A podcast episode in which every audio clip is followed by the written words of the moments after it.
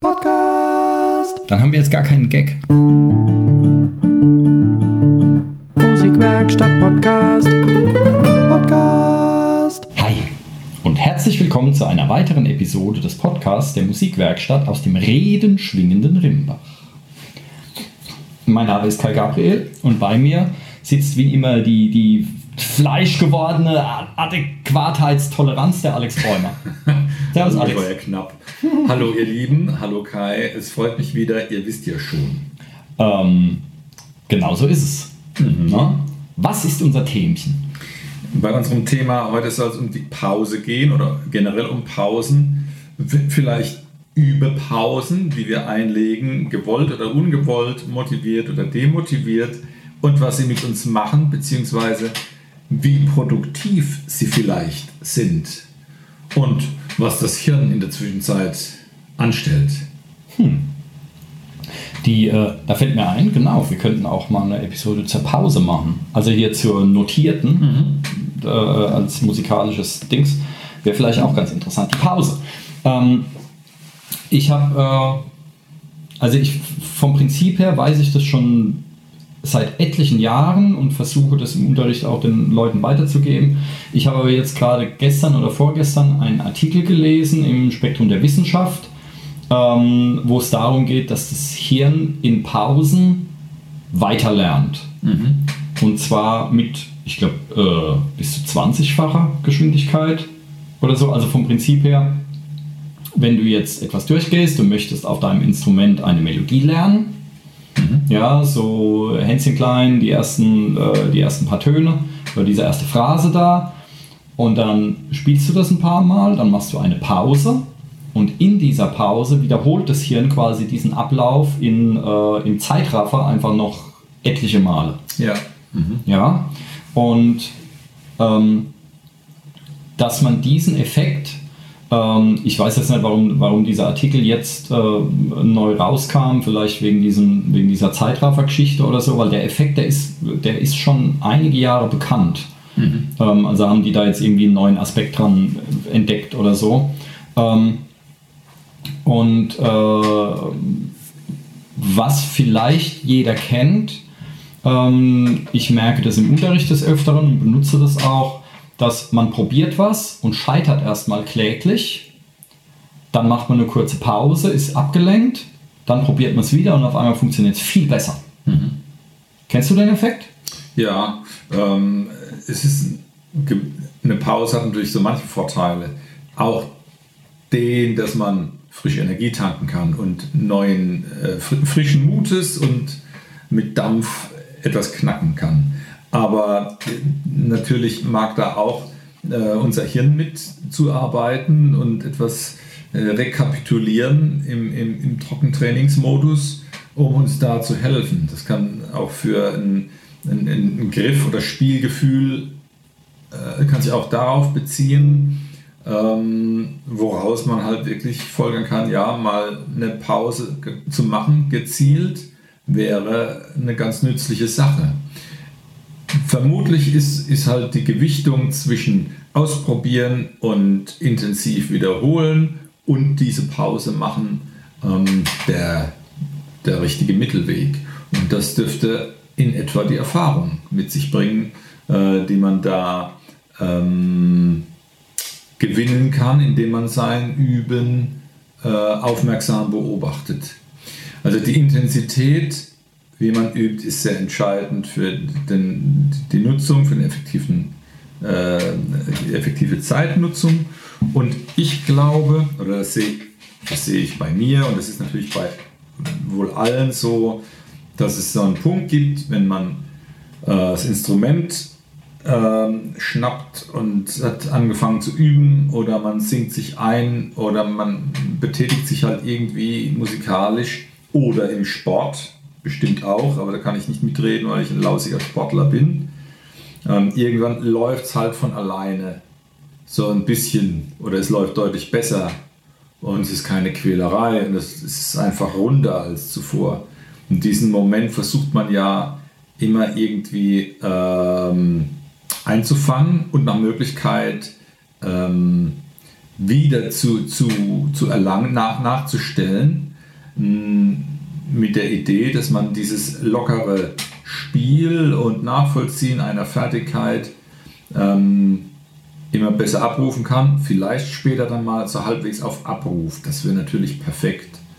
Und da werden diese Ruhepausen gewiss auch eine Rolle spielen. Und wenn dabei das Hirn noch äh, quasi weiter lernt oder auf ähm, Wiederholungen innerlich getrimmt ist, dann ist das gewiss eine gute Sache.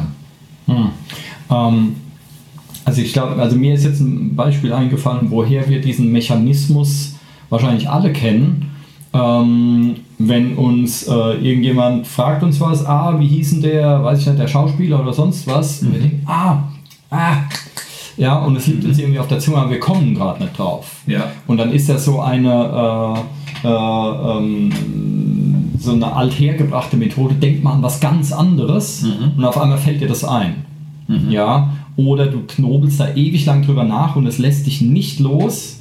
Und dann, weiß ich nicht, verlässt du diese Party und fährst irgendwie heim und dann liegst du im Bett irgendwie und bist kurz vorm Einigen, dann bam, da ist es auf einmal. Ja. ja? Mhm. Und ähm, die, äh, das Bild dazu, ähm, ich glaube, äh, dass es wieder mal von Frau Birkenbiel ist, ist quasi, stell dir vor, in deinem, äh, in deinem Gehirn, also wo quasi äh, Erinnerungen, wo, wo äh, Daten, Fakten und so Kram abgespeichert wird, das ist wie so ein, wie so ein Büroraum mit lauter vielen Aktenschränken, mhm. so das innere Archiv. Mhm. Und ähm, gibt es auch ein hervorragendes Buch von ihr, das heißt auch so, das innere Archiv.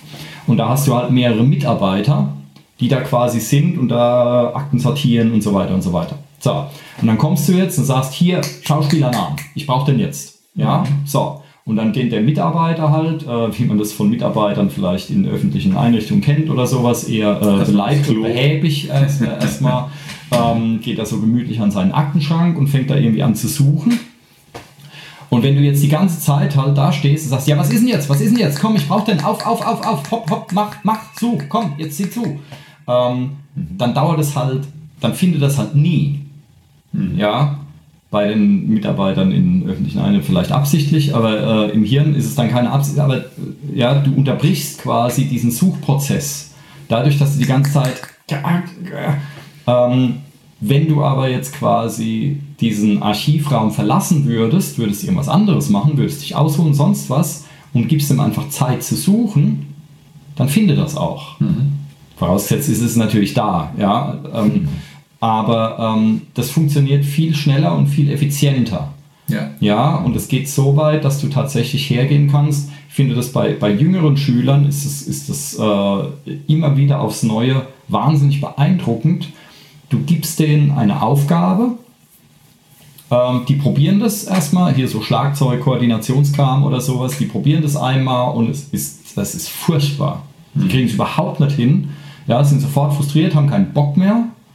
Dann lenkst du die irgendwie 10 Sekunden ab und dann sagst du, jetzt probier es nochmal und auf einmal geht's. Mhm. Das sind tatsächlich wirklich nur Sekunden.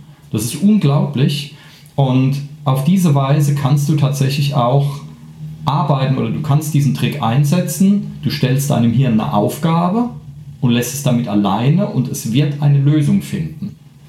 Mhm. Ja, und ähm, das heißt, du musst eigentlich nur darauf achten, wie formulierst du diese Aufgabenstellung. Ja, und da muss man halt ein bisschen aufpassen, weil wir alle kennen das, wenn wir am Computer sitzen irgendwie dann, ah, jetzt macht das Scheißding schon wieder was, mhm. was ich nicht will. Nein, der Computer macht immer genau das, was du ihm sagst. Wir sagen nur immer irgendeinen Blödsinn. Mhm. Ja? Ähm, und, äh, aber der, der Computer ist ja, ja von seiner Definition her, natürlich, der macht immer genau das, was du ihm eingibst. Ja, geht ja gar nicht anders. Wir geben halt nur oftmals irgendeinen Blödsinn ein. Weil, wenn, weil wir im Alltag mit anderen Menschen zum Beispiel, wenn wir uns unterhalten oder sonst irgendwas, dann passieren wir es irgendwie blöd, das Gegenüber aber trotzdem versteht, was wir meinen. Hm. Meistens zumindest, ja. Ähm, und der Computer halt nicht. Hm. Ja, also wenn ich zu dir jetzt sage, ah ja, da, halt da, die vorne, die, die Straße, wo das und das ist hier und ist es jetzt die, äh, die Schiller oder die Schüler oder sonst was Straße, ja, dann weißt du vielleicht, weil du das Ort kennst, weißt du vielleicht, ah ja klar, da wieder hin, das meint er. Aber wenn ich das in meine, in meine Map eingebe, in meine Map-App, ähm, in meine äh, Navigationsdings oder sowas und dann muss ich ja schon irgendwie einigermaßen das eingeben, was ich auch meine, weil vielleicht Ja. gibt es eine Schiller und vielleicht gibt es auch eine Schülerstraße in derselben Stadt und dann bin ich halt gekniffen. Ähm, und äh, das heißt, wir ergänzen ja sehr viel. Und, äh, aber wenn wir halt mit äh, Computern Dings, dann muss es halt. Ich schweife ab. Hättest du denn irgendwie so rezeptmäßig Tipps drauf, äh, wenn, wenn jemand sich irgendwie quält mit einer, mit einer Übereinheit oder so, wie er da am cleversten rangeht, um das Hirn zu nutzen und zu aktivieren und äh, schneller erfolgreich zu sein? Ja, äh, einen Tipp. Ich habe, ich habe einen Blumenstrauß an Tipps. Jetzt geht's Ähm, los, genau. Also die, äh, genau, was, äh, was ja sehr häufig, glaube ich, falsch gemacht wird, weil das halt auch was ist, wie man es uns in der Schule irgendwie eintrichtert oder früher zumindest, ich glaube, heute ist es auch immer noch so, ähm, dass man sich dann irgendwie eine Stunde hinsetzen muss und muss dann das immer irgendwie tausendmal wiederholen und so weiter und so weiter. Und ähm, ich glaube, wir hatten das neulich schon mal. Ähm, in der Episode, je besser du was kannst, desto länger kannst du dich damit auch befassen. Aber wenn du jetzt was komplett Neues lernst, also auch der Profi, auch wenn du jetzt eine komplett neue Kadenz lernst, Akkordfolge mit irgendwelchen seltsamen Akkorden, sonst was, die du so noch nie gespielt hast, also was für, was für dich wirklich neu ist, dann solltest du dich Minuten damit beschäftigen. Zwar immer wieder natürlich, ja, Häufig, regelmäßig. aber nicht lange. Ga- Ganz genau. Und je besser du das kannst, wenn das Ding dann von alleine läuft, dann kannst du das zehn Stunden am Stück spielen, weil dann arbeitest du halt eher am Ausdruck und an kleinen Details und dass die Finger halt noch, äh, äh, ähm, noch fließender greifen und sowas. Ja? Ähm, so wie das bei Orchestermusikern ist, zum Beispiel, die dann wirklich den ganzen Tag irgendwie Geige üben oder sowas. Wenn sie aber was komplett Neues lernen, dann sind es tatsächlich Minuten und das Ja. gilt auch für den Profi. Ja? Und ähm, das heißt, wenn wir bei Musik sind, du würdest dann eben, äh, wenn du ein neues Stück spielen willst, du würdest dann eben nur den ersten Takt nehmen, sagen wir mal, oder die erste Phrase, was halt so ein bisschen Sinn ergibt. Äh, ich glaube, das magische Ding sind irgendwie sieben Töne, sieben Einheiten von irgendwas. Ja. Ähm, und äh, maximal, so um den Dreh rum. Ähm, das heißt, bei Hänschen Klein wäre es dann dä, dä, dä, dä, dä, dä. fertig. Das wäre so die erste Einheit, sagen wir mal. Ja? Und die wür- würdest du ein paar Minuten lang in sehr konzentriert, in Zeitlupe, super langsam, so ein Ton pro Sekunde oder so, so ganz, ja, wo man denkt, oh, so langsam, das kann doch nichts werden, ähm, würdest du das spielen, ein paar Minuten lang, aber auch wirklich ein paar Minuten hoch konzentriert und wir können uns ja so richtig konzentrieren, können wir uns ja immer nur so ein paar Minuten und dann ja, ähm, geht, geht irgendwie der Fokus so ein bisschen weg. Ähm, äh, ein paar Minuten sehr hoch konzentriert, auch hingucken, was die Finger machen zum Beispiel und, äh, und programmierst das quasi ein. Das Wichtigste dabei ist, dass du da einen möglichst perfekten Bewegungsablauf hast und auf keinen Fall Fehler machst. Deswegen lieber zu langsam als zu schnell, weil das muss perfekt sein, weil jetzt programmierst du was.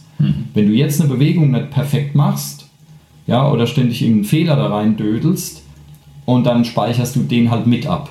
Also musst du halt so langsam und so vorsichtig sein und wenn du merkst, ich krieg's nicht hin, dann darfst du halt nur machen. Dann machst du die Einheit halt kürzer und machst es noch langsamer, damit das auf jeden Fall korrekt ist.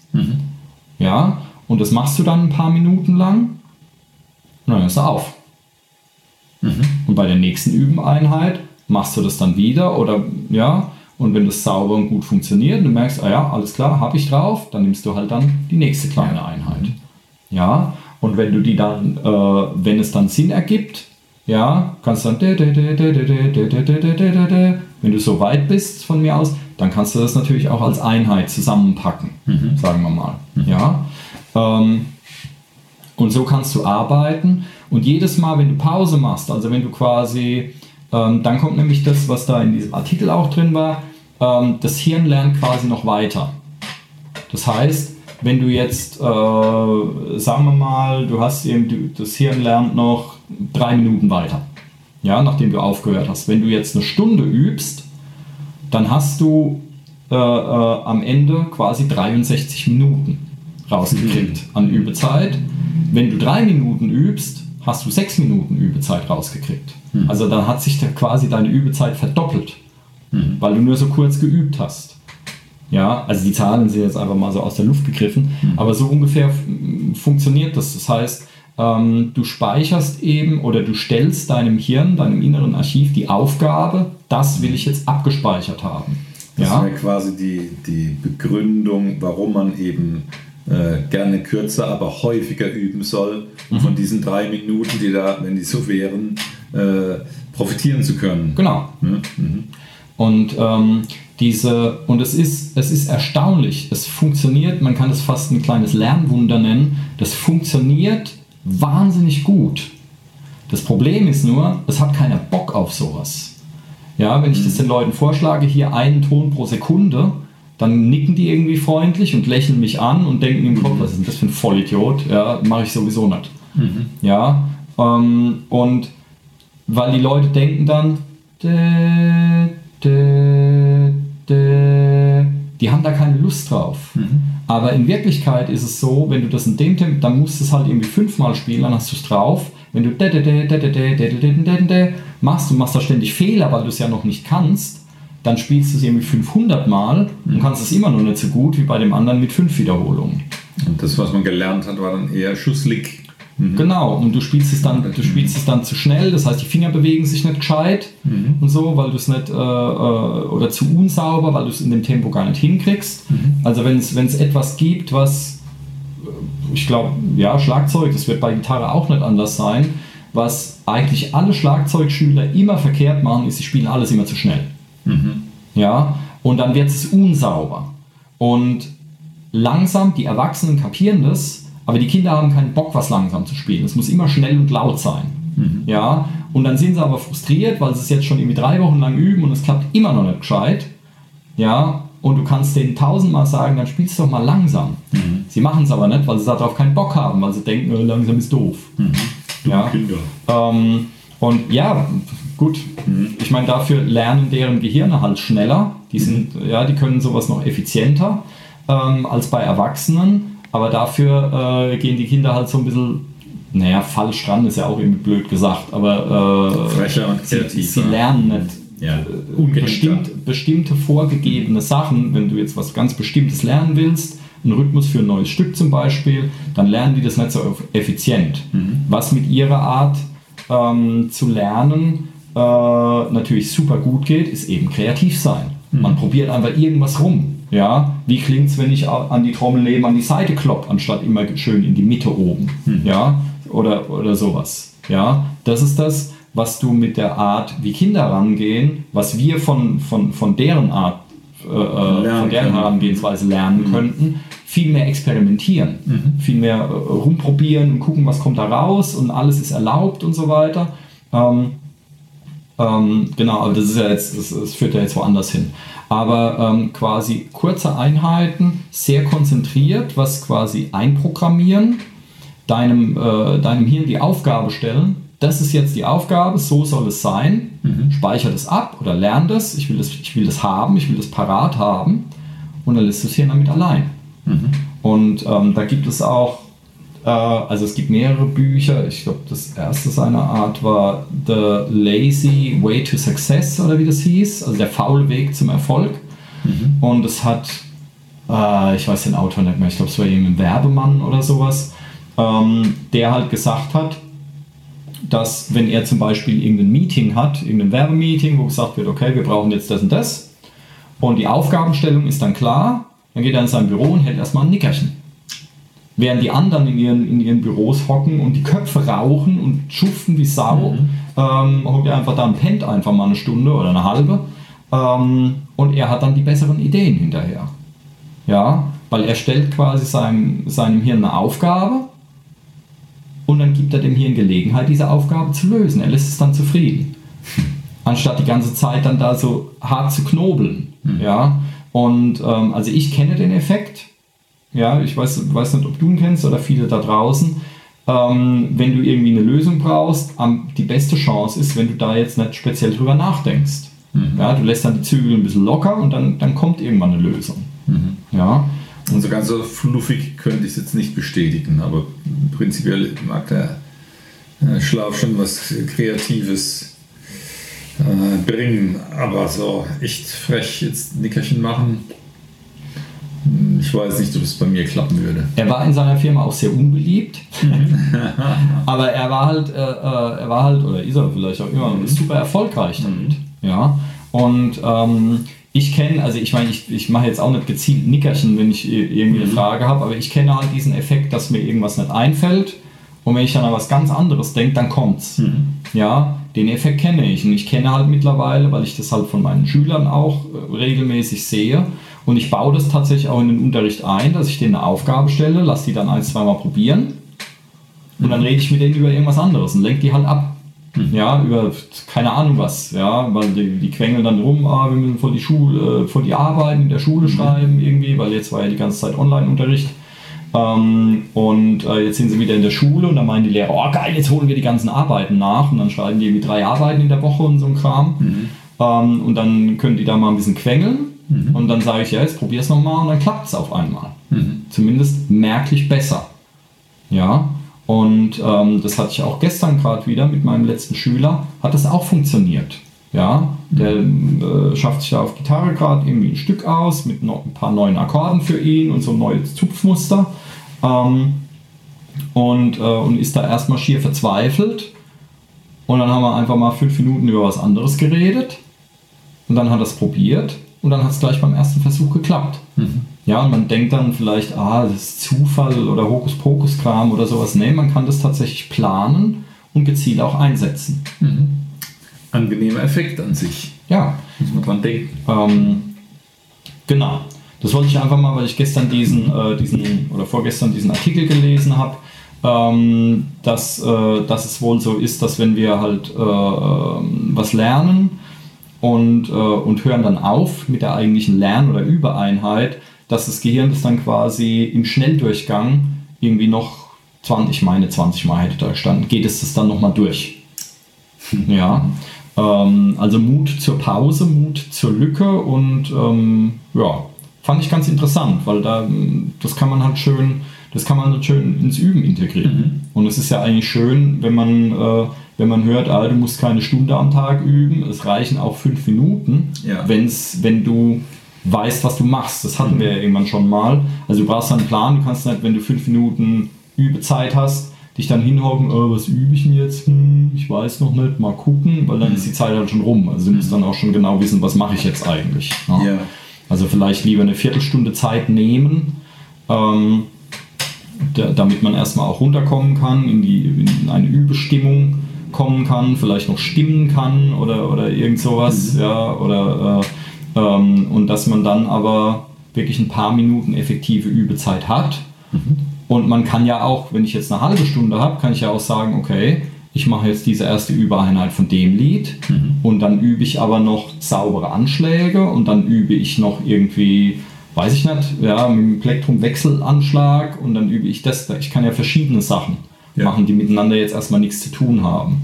Aber halt nicht ein komplettes Stück, äh, äh, einen kompletten Song am Stück irgendwie sich drauf ähm, schaffen wollen und dann zigmal dran scheitern, sondern halt wirklich Häppchen für Häppchen ähm, und die dann hochkonzentriert einprogrammieren. Ja, Das wären so ein paar Tipps. klingt gut. Hast du da irgendwelche Tipps? Ähm, äh, aufmerksam sein, wenn ihr bei, während des Übens dann mit den Gedanken abdriftet und unkonzentriert seid oder die Begeisterung nachlässt.